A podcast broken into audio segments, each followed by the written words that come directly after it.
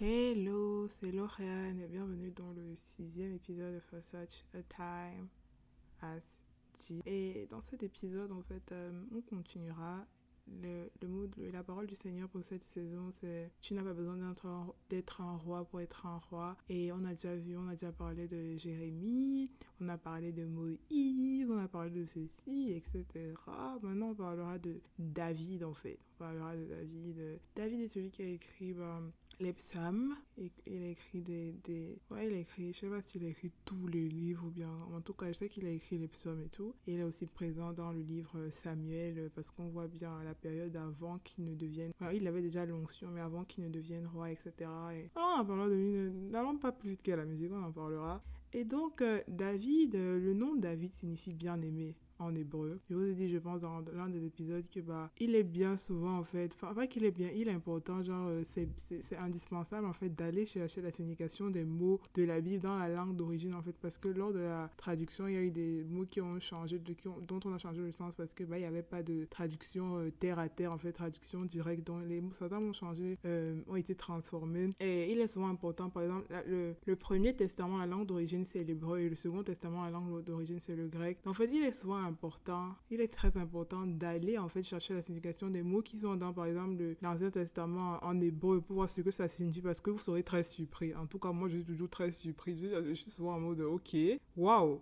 Je, me- je, n'aurais jamais imaginé que ça, ça signifiait ça en fait. Donc, en fait, il est important d'aller chercher ce que c'est, enfin, la, signification du mot en hébreu ou bien la signification du mot en grec en fait. C'est hyper important pour, la, pour euh, quand tu étudies la Bible en fait et pour tes révélations personnelles, que enfin, les révélations que l'Esprit Saint te permettra d'avoir en fait. C'était une parenthèse. Donc, euh, David signifie bien-aimé et c'est important que je le, le- le signifie maintenant parce qu'on verra bien pourquoi euh, dans la suite des événements, on le verra très bien. David est né, euh, le père de David s'appelait Jesse. Je sais pas si on dit Jesse en français, mais en anglais en fait on dit Jesse. Voilà, en anglais on dit pas, en français on dit pas Jesse, en français on dit Isaïe. Donc le père de Moïse s'appelait Isaïe, en anglais c'était Jesse. Et voilà quoi, David n'est pas né de la lignée des, Israélites en fait, il est né de la lignée des Moabites. Et normalement en fait, c'est très important que le signifie maintenant. Normal, enfin David est roi, David, David était roi, il a été un roi de, un roi de Dieu, un roi d'Israël. Et hum, son fils est Salomon. Son fils était Salomon, je dis, enfin, était Salomon et tout, et qui a aussi été roi à son tour après la, mort de son père. David, en fait, n'était même pas de la lignée des Israélites. En fait, c'était très, très peu probable. Les Moabites étaient une tribu qui n'avait pas aidé Israël quand ils ont sorti d'Égypte, quand Israël est sorti de captivité, enfin, en Égypte et tout. Et donc, en fait, euh, bah, il y avait eu un, euh, un décret comme quoi, enfin, un décret, c'était, ça, il avait été dégradé que, bah, il n'allait avoir rien à faire avec euh, les Israélites, en fait. Et si c'est que quelqu'un n'a rien à faire avec les Israélites, encore combien de fois être roi, en fait. Donc c'était très très peu probable en fait. Comme pour dire que quand la main de Dieu est sur quelque chose en fait, probabilité, Dieu n'est pas un Dieu de statistiques. C'est pour ça que bon, moi je n'aime pas souvent m'associer aux commentaires des gens. Et il faut me faire très attention parce que bah, il faut toujours euh, dire, quand par exemple devant toi quelqu'un dit quelque chose en mode euh, Ah les mariages sont toujours compliqués, je prends un exemple, Ah les mariages sont toujours compliqués et tout. Tu dis que non, moi je n'entre pas en accord avec ça parce qu'en fait je ne sais pas un Dieu qui donne les mariages difficiles en fait. Il faut faire très... Bon, ça ça sera un autre épisode, une autre saison. Très attention à ce que tu décrètes ou bien ce que tu laisses les gens décréter devant toi en fait parce que le diable attend jusqu'à ce que tu entres en accord. Et en fait qui ne dit mot consent? Je sais mais je me suis perdue. Je me suis perdue. Je sais c'était quoi je parlais en fait. Anyway anyway David n'était pas enfin il n'était pas il n'était pas en fait euh, personne n'a- n'aurait parié. Personne n'aurait parié sur lui Personne n'aurait parié sur lui. C'est comme par exemple, Dieu t'a fait une promesse, bien tu as eu un rêve où Dieu te disait que vas-y quoi, tu allais être euh, président de je sais pas trop quoi. Et en fait, rien ne laisse paraître ça en fait. Tu es là-bas chez toi et tout, personne ne te calcule, etc. Mais en fait, dis-toi que ce n'est pas un fou qui t'a dit ça, c'est Dieu, le Dieu vivant en fait qui t'a dit ça. Ce n'est pas un être humain qui te l'a dit, c'est le Dieu vivant en fait. La personne qui a créé le ciel et la terre t'a dit que tu seras présidente de je sais pas trop quoi. Donc tu le sauras en fait. Peu importe, like, Never mind, we don't care actually. Et je suis la première personne à devoir me rappeler ça tous les jours parce que en fait, il est clair que c'est compliqué. C'est compliqué, c'est compliqué dans le sens où ce n'est pas évident en fait de, de, je vais pas dire, j'ai pas envie de dire, j'ai pas envie de croire à Dieu, mais en fait, ça devient évident quand tu fais de ça une discipline. Ça devient facile quand tu fais de ça une discipline, en fait, et que tu apprends à connaître le caractère de Dieu, et que tu apprends à connaître qui est Dieu. Si tu sais que tu sais un Dieu qui ne ment jamais, qui ne sait pas mentir, tu sais que, en fait, la promesse qu'il t'a fait, il doit, ça doit se passer, en fait. Tu sais que tu sais un Dieu qui ne peut pas changer d'avis sur toi, tu sais que peu importe ce que toi tu vas faire, en fait, la promesse qu'il t'a fait est toujours valable si tu demandes pardon, si tu viens de confesser tes péchés. Si tu c'est un Dieu qui t'a dit que tes prières sont oui et amen, euh, en accord avec mon plan, en accord avec mon plan pour toi, tu sais en fait que bah voilà quoi, que, mais que quand tu pries en fait, tu te dois d'avoir la foi parce que tu sais que la monnaie d'échange avec Dieu c'est la foi. Dieu dit que sans quoi tu ne peux pas me plaire. En fait, il s'agit de connaître le caractère de Dieu et de se rendre compte que ok, voici voici qui voici celui que Dieu est, voici qui Dieu est autant pour moi, voici qui voici il n'est pas cette personne en fait. C'est pour ça qu'il est très important de connaître Dieu pour soi, parce que les gens mentent sur Dieu. Les gens ont eu des mauvaises expériences avec Dieu et ils mentent sur eux. Genre, euh, c'est pour ça que Dieu nous dit cherche ma face. Dieu n'a pas dit cherche ta face. Donc, tu dois pas te fier à, tes propres euh, opinions, euh, tu dois pas te fier à tes propres missions, etc. Ta propre intelligence. Dieu n'a pas dit cherche leur face. C'est-à-dire qu'il n'a pas dit en fait cherche leur face et essaye de me voir à travers leurs yeux. Dans le sens où essaie de. Tu, genre, tu, tu ne connais que Dieu en fait à travers ce que les gens disent sur Dieu. Tu n'as jamais ouvert ta Bible, tu n'as jamais posé une question à Dieu. Moi, je sais que je sais en Dieu. Quand tu lui poses une question, il répond. Il répond même de, des façons les plus étranges. J'ai eu des choses étranges qui me sont arrivées. Dieu m'a répondu de façon étrange certaines fois. En fait, Dieu veut qu'on sache. Dieu veut qu'on ait une relation avec lui. Dieu veut des amis, en fait. Donc, quand tu sais que tu sais ce genre de Dieu-là, en fait, tu te dois, en fait, de croire en lui parce que le même Dieu te dit, OK, pour me plaire, il faut que tu crois. Au moins, crois. Au moins, crois. C'est pour ça que Jésus-Christ, à chaque fois qu'avant de faire un miracle, à chaque fois, il disait toujours, euh, est-ce que tu crois, en fait? Est-ce que tu penses que je peux faire ça? Est-ce que tu penses vraiment que tu peux guérir? Parce qu'il était en mode, si tu veux que je fasse ça, au moins, est-ce que tu crois en moi? Est-ce que tu crois en Dieu? Je sais pas si vous voyez ce que je veux dire. C'était une parenthèse, comme pour dire que genre, euh, peu importe ce à quoi ça ressemble, tu n'as pas besoin d'avoir l'aide d'un roi pour être un roi. Peu importe ce que peu importe ce que les gens disent, les gens ne savent absolument rien sur ta vie, en fait, dans le sens où les gens, personne ne t'a créé à part Dieu. Donc, si Dieu te dit A, que quelqu'un te dit B, il faut savoir que c'est le diable, en fait. Et tu dois, tu dois réprimander cette personne en, disant que le diable est un menteur, en fait. Tu dois dire arrière de moi, en fait. Comme Jésus a dit à un de ses disciples, quand il allait mourir, le disciple dit que Ah, machin, il a dit arrière de moi, Lucifer. En fait, c'est ça. Quand Dieu te dit A, si toi-même tu te dis B, tu dois, en fait, te réprimander. Tu dois, en fait, tu dois toi-même te dire A, que tu dois fermer cette porte au diable, en fait, qui essaie d'entrer dans ta vie parce que parole contraire à Dieu est désobéissante. Toute opinion contraire à ce que Dieu t'a dit est désobéissante. Toute parole contraire à ce que Dieu dit dans sa Bible est désobéissante. Et c'est Lucifer, en fait, parce que Lucifer est le roi de la désobéissance. C'était une parenthèse. Donc, euh, revenons à nos moutons, de, revenons à nos chèvres, ou nos chèvres, euh, anyway. anyway, anyway. Revenons à nos moutons. Et c'est le cas de le dire. Pourquoi? Parce que David était un, était un berger. David était un berger et David connaissait Dieu en fait euh, avant avant de avant d'avoir l'onction, avant que Dieu en fait ne se manifeste dans sa vie dans le sens où avant que Dieu ne l'appelle pour sa destinée. David était dans une famille venait d'une famille nombreuse. J'ai dit déjà que bah, il n'était pas d'allié des Israélites, d'allié euh, euh, des gens en fait qu'il a qu'il a dû diriger quoi, qu'il a dû administrer parce qu'il était le roi. son père s'appelait s'appelait Isaïe en anglais c'est Jesse et voilà quoi, David était le dernier né. Et comme j'ai dit, il connaissait Dieu avant son appel. J'aimerais bien qu'on aille. J'aimerais bien qu'on aille à 1 Samuel chapitre 17 verset 34 à 36. David répondit à Saul, quand ton serviteur gardait les moutons de son père et qu'un lion ou même un ours survenait pour emporter une bête du troupeau, je courais après lui, je l'attaquais et j'arrachais la bête de sa gueule. Et si le fauve se dressait contre moi, je le prenais par son poil et je le frappais jusqu'à ce qu'il soit mort. Bien David. Excusez-moi, la ville est hyper bruyante. Puisque ton serviteur a été tuer des lions et même des ours, il abattra cet, incirconcis de cet incirconcis de Philistin comme l'un de car il a insulté les bataillons du Dieu vivant. en fait, j'étais en train de, juste en train de vouloir montrer que bah, David connaissait Dieu bien avant que bah, Dieu ne l'appelle et tout, etc. Mais le truc c'est que des fois, en fait, les gens, oh, euh, en regardant, en considérant les expériences que certaines personnes ont avec, Dieu, ont avec Dieu, les gens pensent en fait que Dieu doit forcément se manifester de la même façon à tout le monde. Dieu se manifeste comme il veut. Et Dieu te connaît, donc il se manifeste de la façon, en fait, qui sera la, plus appropriée pour toi, en fait. Tout simplement parce qu'il te connaît et parce qu'il veut une relation personnalisée avec toi. Je sais pas si tu vois en fait ce que je veux dire. Donc, euh, les gens se disent que, bah, par exemple, moi j'étais sauvée dans ma chambre. Dieu m'a dit, enfin, j'ai eu cette c'est ce truc-là en fait qui m'a dit de parler à Dieu. Je me suis mise à parler à Dieu en fait. Un jour, comme j'étais dans ma chambre en fait. J'ai été sauvée dans ma chambre un dimanche matin, le 21 novembre 2021. D'autres personnes et tout, bah, il y a des, trucs plus extraordinaires qui leur arrivent, il y a des gens qui entendent Dieu leur parler, il y a des gens, il y a tellement de choses extraordinaires en fait, tu vois. Et je dis ça pourquoi? Parce que bah, tu n'as pas forcément. En fait, Dieu, tu n'aimes pas forcément d'être. Tu n'as pas forcément besoin d'être sauvé pour que Dieu te parle. Dieu communique avec tout le monde. Et puis, il peut communiquer avec qui il veut, en fait. Tout simplement pourquoi? Parce qu'il est Dieu, parce qu'il nous a créés. etc. Donc, euh, je voulais juste te dire ça parce que bah, David, lui, connaissait Dieu. Donc, David, on peut dire que, bah, disons que lui, il était sauvé. David, lui, il était sauvé et tout, il connaissait Dieu avant. Et voilà, quoi. Mais Dieu parle à qui? Par exemple, moi, avant que je ne sois sauvé, Dieu me parlait, en fait. Je vous ai dit, je pense, dans un des épisodes que, bah, Dieu toquait à ma porte. Dieu a commencé à toquer à ma porte depuis janvier 2000. Il avait toqué, il toquait depuis janvier 2021. Et été sauvé en novembre 2021 pour dire que, bah, il, il, en fait, il se manifestait via des chansons. Il y a des chansons que j'écoutais. Je savais très bien que ça, c'était pour moi, en fait. Que ça, c'était.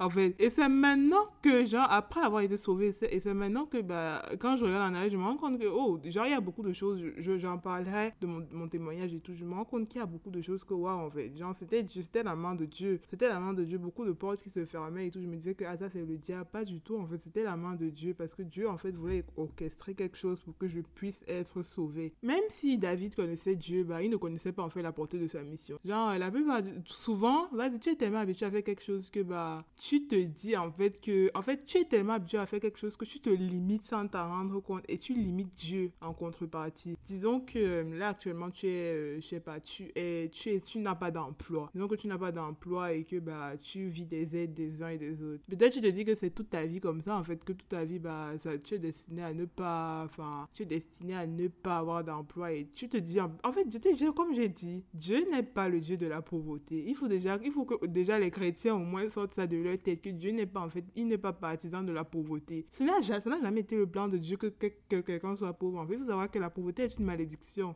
Il faut pas en fait être, se sentir à l'aise dans sa pauvreté. Pas que bah, il faut être, euh, je sais pas, aigri, mais en fait, il faut pas te dire que bah, Dieu est partisan de ça, pas du tout en fait. Donc, tu es tellement, enfin, tu es habitué à demander, à commander, etc. Tu te dis que c'est ta part ici, en fait, que bah, peut-être c'est ton destin. Pas du tout. Pas du tout en fait. Et en compte, bah, tu te rends pas compte que tu limites Dieu, que tu as aussi mis Dieu dans la même boîte dans laquelle tu t'es mise. Pourquoi? Parce qu'en fait, tu ne pries pas. Et que même quand tu pries, tes prières sont genre, tu sais en prière dans le sens où tu ne vises pas grand en fait. Il y avait une fois, je me rappelle bien, euh, euh, c'était euh, des, mois après que je, que je sois sauvée. Je pense que j'écoutais récemment bien Dieu m'avait dit, je sais plus trop quoi, je sais plus trop quelle des deux options. Mais c'était, tu as un grand Dieu en fait, fais des grandes prières. Tu as un grand Dieu et des grandes ambitions en fait. Dans le sens où bah, le créateur du ciel et de la terre est mon meilleur ami. Je ne peux pas être là à prier, ah Seigneur, je veux que tu me... Je veux... En tout cas, moi, tout ce que je veux, c'est que, je sais pas, genre, je veux seulement avoir l'argent à la fin du mois pour... Non, en fait, moi, je vais prier pour... je vais prier pour des grands choses. Je ne peux pas limiter Dieu en prière. Et le truc, c'est que tu te rends... Tu te... Tu pas... Tu ne te rends pas compte que tu es tellement... Tu t'es tellement... Enfin, tu es à l'aise. C'est ta zone de confort maintenant. Peut-être tu te rends pas compte, mais c'est ta zone de confort maintenant. Que, en fait, tu ne pries même plus. Tu ne demandes même pas à Dieu, Seigneur, je veux que ton plan... Que la lumière soit, en fait, dans ma vie. Que ton plan, en fait, soit rétabli dans ma vie. Dans le sens où, bah, tu es tellement habitué à ça que tu as aussi limité Dieu. Mais en fait, David ne savait même pas quelle était la portée de... Il ne savait pas quelle était la portée de, de sa mission suitée, en fait. Et même sa famille ne savait pas. Et, et aussi, je, peux en parler dans le sens où bah, les gens sont tellement habitués à te voir dans un certain contexte que, c'est-à-dire qu'ils il, prophétisent des mauvaises choses sur toi. Il faut aussi, il faut aussi ça, il faut aussi en parler parce que c'est important. Les gens prophétisent des mauvaises choses sur toi, en fait. Et si tu ne brises pas ça, c'est que tu ne viens pas à l'encontre de ça, bah, ça va se réaliser parce que le pouvoir, le, pouvoir de la vie et de la mort est dans la langue, est dans la bouche, en fait. Dans ce que tu dis, ce que tu prophétises, ce que tu confesses, en fait. Donc, les gens sont tellement habitués à te voir dans un certain contexte. Ah, celui-ci. Et ils te, ils te mettent des labels, des étiquettes. Ah, celui-ci et tout. Genre, tu es, tu es ceci, tu es cela. Et tu, ne te dit rien parce que tu n'es pas, tu n'es pas encore arrivé à la révélation du fait que bah, le pouvoir de,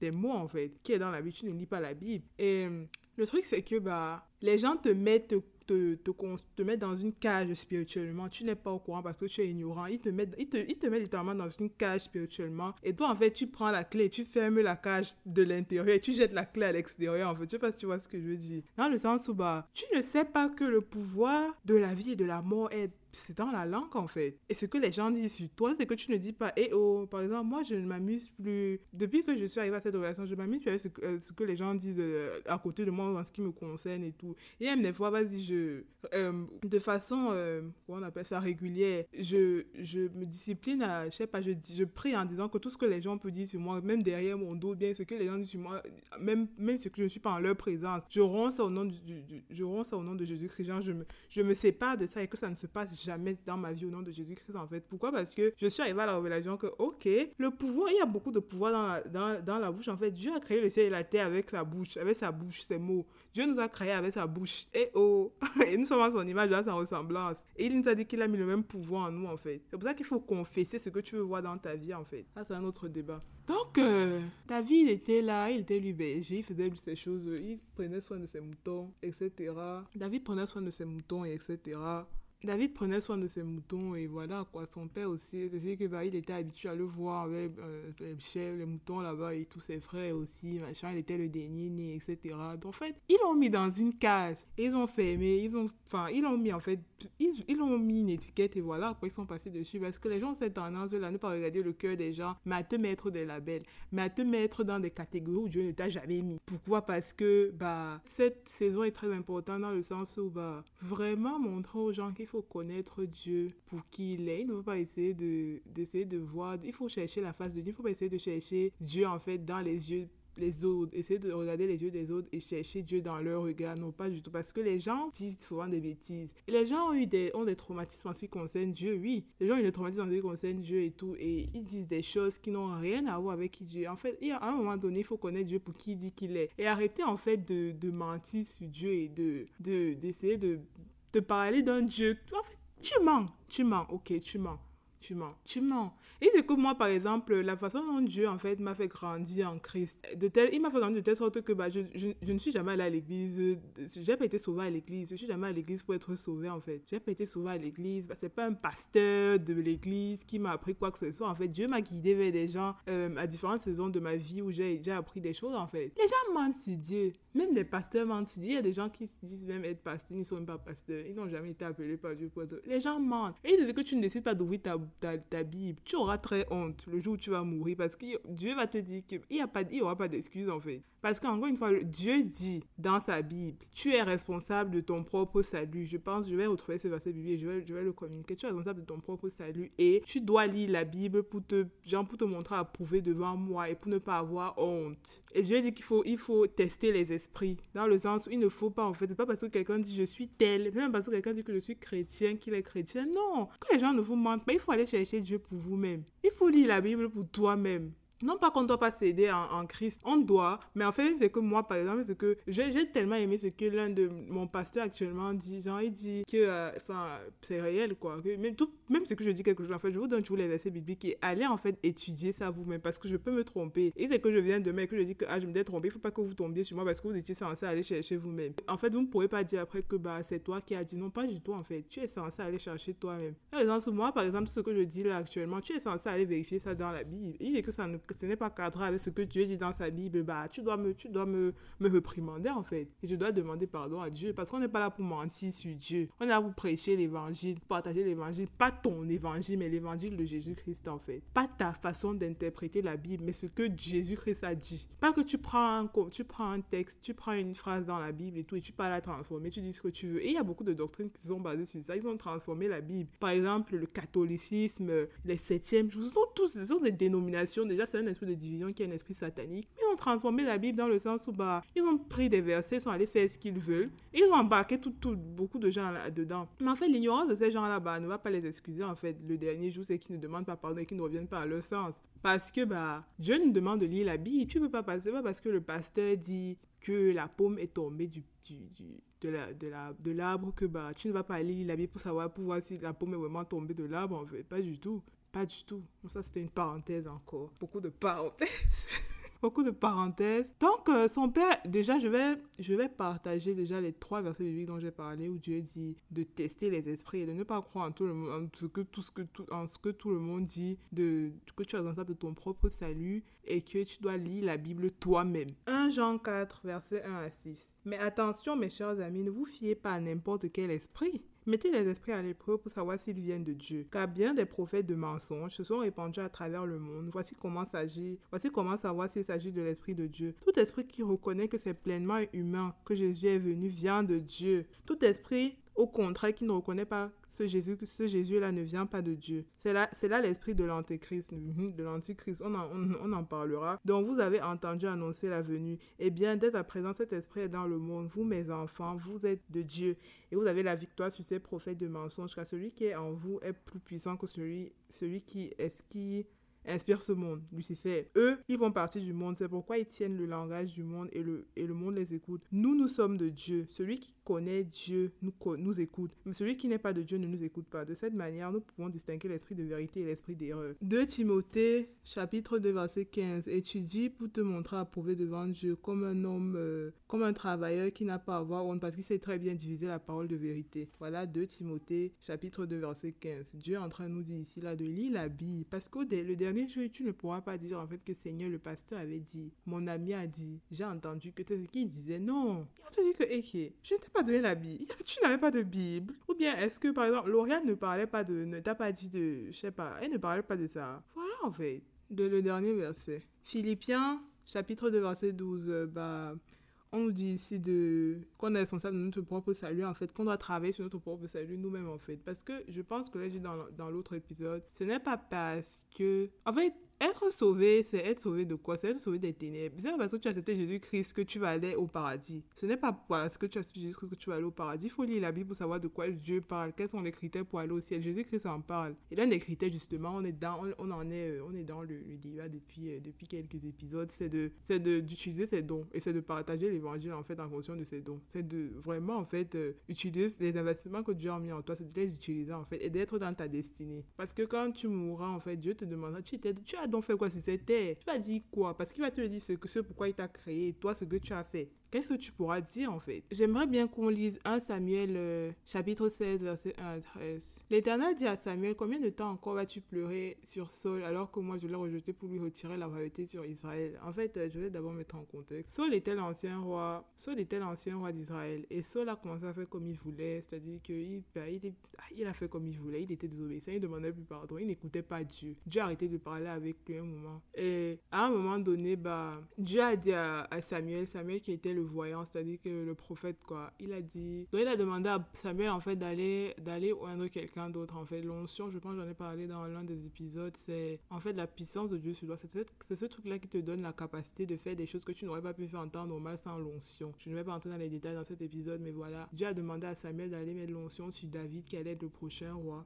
Donc, euh, continuons. L'Éternel dit à Samuel Combien de temps encore vas-tu pleurer sur Saul alors que moi je l'ai rejeté pour lui retirer la royauté, pour lui retirer la, la royauté sur Israël Remplis la corne d'huile et va à Bethléem, je t'envoie chez Isaïe, car je me suis choisi pour moi un roi parmi ses fils. Samuel répondit, comment puis-je faire cela? Saul l'apprendra et il me, fera mourir. L'Éternel lui dit, tu emmèneras une génisse et tu diras que tu vas m'offrir un sacrifice. Tu inviteras Isaïe à y assister. Tu inviteras Isaïe à y assister et je t'indiquerai alors ce que tu devras faire. Tu conféreras de ma part l'onction à celui que je, désignerai. Samuel fit ce que l'Éternel lui avait ordonné puisqu'il arriva à Bethléem. Les de la ville inquiet vint au devant de lui et lui demandait Ta venue annonce quelque chose de bien, de bon? Il répondit C'est quelque chose de bon. Je suis venu offrir un sacrifice à l'Éternel. Purifiez-vous et venez ensuite avec moi au sacrifice. Il demanda également à Esaïe et ses fils de se purifier en les invitant à prendre part au repas du sacrifice. À leur arrivée, il remarqua Eliab et se dit Certainement, c'est celui qui se tient maintenant devant l'Éternel qui l'a choisi pour lui donner l'onction. Mais l'Éternel lui dit Ne te laisse pas impressionner par son apparence physique et sa taille imposante, car ce n'est pas lui que j'ai choisi. Je ne juge pas de la même manière que les hommes. L'homme ne voit que ce qui frappe les yeux, mais l'Éternel regarde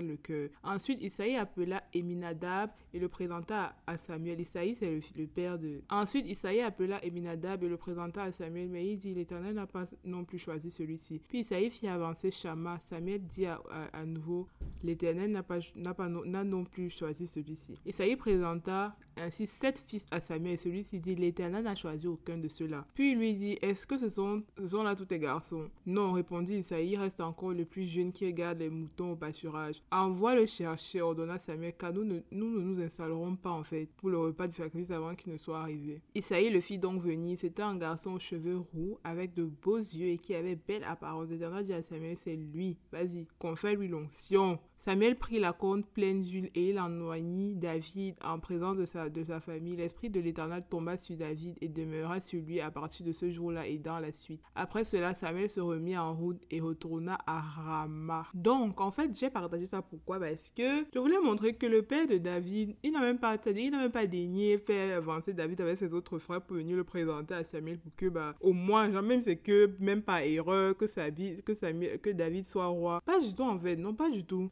Père ne l'a même pas Il dit qu'il est là-bas. Le dernier là-bas avec les moutons. Il est en train de s'occuper des moutons là-bas. Euh, et Samuel lui dit que, oh, écoute, hein, ben, on ne va pas s'asseoir tant que ce jeune homme ne... Et après, quand David arrive, bah, Samuel dit que c'est lui le roi, en fait, c'est lui le roi. Samuel, même Samuel a fait, bah, Samuel a montré hein, les préjugés dans le sens où, bah, c'est comme ça que les gens, les êtres humains, quand tu n'es pas attentif, quand tu ne, tu, ne disciplines pas ton esprit en ce qui concerne Dieu, bah, tu, tu, auras tendance à juger les gens euh, en tenant en compte leur apparence, c'est pas leur cœur. Dieu, Dieu, c'est facile pour Dieu de nous aimer, pourquoi? Parce que Dieu regarde nos cœurs et Dieu ne regarde pour en faire nos changements d'attitude et nos péchés. C'est difficile pour les gens de nous d'aimer les de s'aimer les uns et les autres. Pourquoi? Parce que les gens se regardent ah il est en train de faire ceci et leur amour n'est pas constant en fait dans le sens où quand par exemple quelqu'un se comporte mal envers toi, tu arrêtes de l'aimer, tu arrêtes de d'être euh, attentionné comme tu étais avant qu'il ne fasse ce qu'il a fait là. Dans le sens où en fait tu ne regardes pas le cœur de la personne, tu es en train de regarder en fait ce que l'extérieur et ça devient facile pour toi d'aimer quelqu'un en fait quand tu regardes le cœur de la personne, quand tu regardes ce que Dieu regarde. C'est pour ça que pour Dieu c'est facile en fait c'était une parenthèse. En fait, et je disais que bah, Samuel, lui, il a regardé, la première personne qui s'est présentée lui, il a regardé son apparence. Il a dit, oh, ça, c'est sûr que c'est le roi. Parce qu'il avait l'air d'un roi. Il avait l'air d'un roi, mais David n'avait pas l'air d'un roi. David était berger, il était là-bas et tout. Seulement, il, avait, euh, il était habillé comme un berger, quoi. Parce que, bah, souvent, l'insalubrité et tout, la saleté des, des animaux et tout. Il n'avait pas l'air d'un roi. Mais tu, en fait, tu n'as pas besoin d'avoir l'air d'un roi pour être un roi. Tu n'as pas besoin d'avoir l'air d'un roi pour être un roi, en fait, en ce qui concerne Dieu. En fait, veut même. Dieu lui dit que. J'ai partagé ça dans le, podcast, euh, l'épisode précédent. Dieu utilise en fait euh, les choses, les bêtises de ce monde, les choses que les gens trouvent bêtes, pour en fait, pour montrer aux gens qui se croient sages, en fait, qu'ils doivent se, se mettre, se rendre humble, en fait, parce que moi, voilà ce que j'utilise. Toi, tu es qui, en fait? Dieu dit qu'il fait ça, en fait, parce qu'il ne veut pas que les gens soient orgueilleux il dit qu'en fait que c'est pour traiter les gens orgueilleux. Par exemple, il va utiliser quelqu'un qui n'est pas allé à l'école. Cette personne, en fait, il va mettre cette personne président. Pourquoi? Parce que parce que c'est Dieu et parce que Dieu ne veut traiter qu'avec les gens humbles. En fait, c'est l'humilité de David et je parlais de ça dans l'épisode dernier. Quand on va voir en fait quel est l'impact de l'humilité, à quel point l'humilité est importante avec Dieu. Il faut toujours en fait euh, euh, demander à Dieu d'examiner ton cœur et de, de, de, te dire en fait et d'exposer tu as de l'orgueil dans ton cœur parce que ça c'est un esprit, ça c'est un démon qui est très en fait euh, très subtil dans le sens où tu ne te rends pas compte que ça c'est en fait tu es en train de traiter avec un esprit satanique d'orgueil. Tu te rends pas compte par exemple un peu fait que j'étais très. Quand je suis arrivée à cette révélation, j'ai demandé pardon à Dieu, en fait. Quand, par exemple, tu n'arrives pas à demander euh, des services aux autres, tu as un esprit d'orgueil. Quand, par exemple, tu n'arrives pas. Tu, n'arrives pas, je sais pas, demander pardon. Tu n'arrives pas demander pardon si que tu n'as rien fait. Quand par exemple, en fait, plein de trucs comme ça, tu ne te rends pas compte que tu es en train de traiter avec un démon et que le démon cherche à te posséder. Donc tu n'arrives jamais à, enfin, si tu n'arrives pas à cette relation, bien sûr que bah, le démon finira par te posséder. Bien sûr que bah, ça, ça, ira de mal en pire en fait. Donc Samuel, euh, il est venu et que Dieu, c'est qu'il n'était, bon, c'était un prophète aussi, c'est qu'il n'était pas, les prophètes peuvent, peuvent être désobéissants. C'est que bah, n'était pas attentif à Dieu, il allait choisir quelqu'un qui n'était pas du tout, euh, parce que justement il se, il se fiait à l'apparence. Mais en encore une fois, je te dis aujourd'hui, tu n'as pas besoin d'avoir l'aide d'un roi pour être un roi. Tu n'as pas besoin d'avoir l'aide, tu n'as pas, tu n'as pas besoin d'avoir l'aide de ce que les gens disent que tu fais, ce que les gens ont dit, ce que les, comment est-ce que les gens voient la personne que Dieu t'a dit que tu seras en fait pour être cette personne. Pas du tout en fait. Si Dieu a dit, c'est ce qui est. Si Dieu a dit, c'est ce qui est. Point final en fait. Tout ce que tout le reste en fait est satanique. C'est le diable. Et on dit, arrière de moi, Satan. Ce n'est pas pour rien. L'humilité de David euh, est mise en évidence encore même quand, quand Samuel est parti. David est rentré s'occuper de ses moutons, et etc. Et voilà, quoi. Il savait qu'il avait l'onction, mais ce n'était pas encore le moment approprié, the appointed time. Par exemple, moi, c'est un truc que j'ai vraiment, que Dieu a vraiment dû m'apprendre. Dans les sens où Dieu va te dire, euh, je veux que tu fasses ceci. Ok, tu as entendu Dieu te dire que tu, il veut que tu fasses ceci, etc. Mais en fait, peut-être ce n'est pas le, il ne parlait pas de, d'actuellement, en fait. Il te, il te donne juste cette information, en fait, pour que tu saches euh, comment te comporter. Parce qu'il y a une façon, par exemple, disons, Dieu te dit que tu iras vivre en Chine et tu seras euh, responsable de 100 000 personnes là-bas. Tu auras une, euh, une DG de 100 000 personnes. Tu vas diriger 100 000 personnes là-bas. Seulement pour toi déjà d'apprendre le chinois. Le moment pour toi de, pas, de chercher à, à, à, vendre tes choses dans le pays dans lequel tu es. C'est le moment pour toi d'apprendre comment un leader se comporte. Tu sais un peu ce que je veux dire. Non, c'est pas parce que Dieu t'a dit ça aujourd'hui que ça va se passer aujourd'hui, que ça doit, en fait, que tu dois commencer. Enfin, demain, tu dis, ah, Seigneur, je ne vois pas ça et tout. Tu m'as dit ça hier, etc. Non, en fait. Il y a des exemples pour toutes choses. Et David est tellement humble. L'humilité intervient là dans le sens où David ne sait. En fait, on verra bien que David n'a jamais dit des trucs en mode Ah, j'ai l'onction, hein. Parce que faut savoir que même quand David a eu on a mis l'onction sur David, Saul était encore roi, Saul était encore dans, le, dans la maison euh, domicile royal. En fait, il n'avait pas encore quitté son poste, même si lui n'avait plus l'onction. Il n'avait plus l'onction en fait. Et on en parlera aussi de ce que ça implique. Mais l'humilité intervient dans le sens où tu sais ce que tu as en toi en fait. Tu n'as pas besoin de prouver à quelqu'un que vas-y, je suis tel et tout, machin. Tu sais ce que tu as en toi, Dieu sait ce qu'il a mis en toi. Peu importe ce que les gens disent, en fait, tu n'as pas besoin de te de prouver quelque chose à qui que ce soit en fait. Parce que ce personne ne t'a créé, personne ne t'a mis sur cette.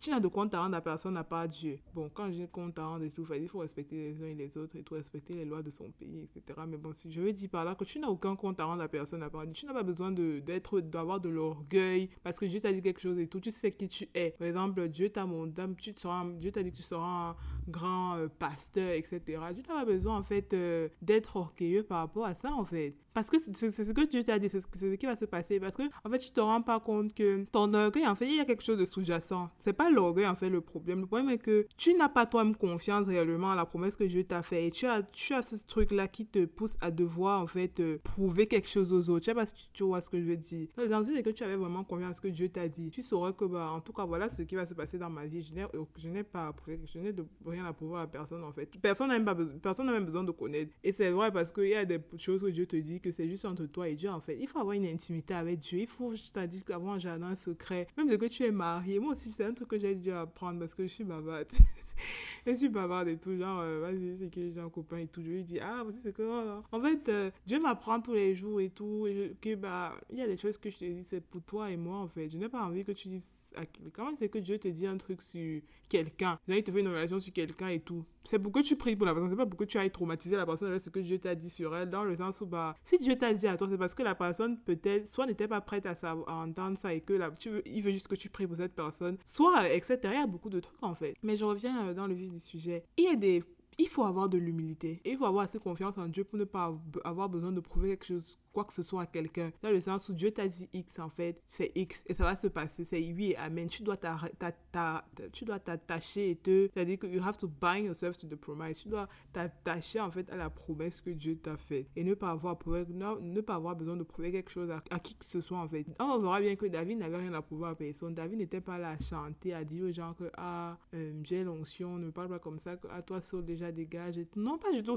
Et en fait, la contrepartie de ce qu'il a fait, c'est-à-dire que les conséquences positives de ce qu'il avait, ce sont les gens eux-mêmes qui ont vu ce qu'il avait en lui, il n'avait pas besoin de parler. Hein. Et c'est souvent très bien quand les gens eux-mêmes voient, ils attestent eux-mêmes. Tu n'as pas besoin de dire, quelqu'un voit lui-même, il dit que, ah, parce qu'après les gens chantaient les louanges de David. David n'a jamais dit à personne qu'on m'a, mis l'onction. Hein. Ça s'est même pas passé en public, il était avec sa famille. Donc, euh, on va clore cet épisode sur ce et on va continuer dans l'autre épisode. Mais il y a tellement d'insights. J'ai tellement été hors sujet dans cet épisode. À chaque fois, je dis, je dis, je dis, parce qu'il y a tellement de révélations, etc. Anyway.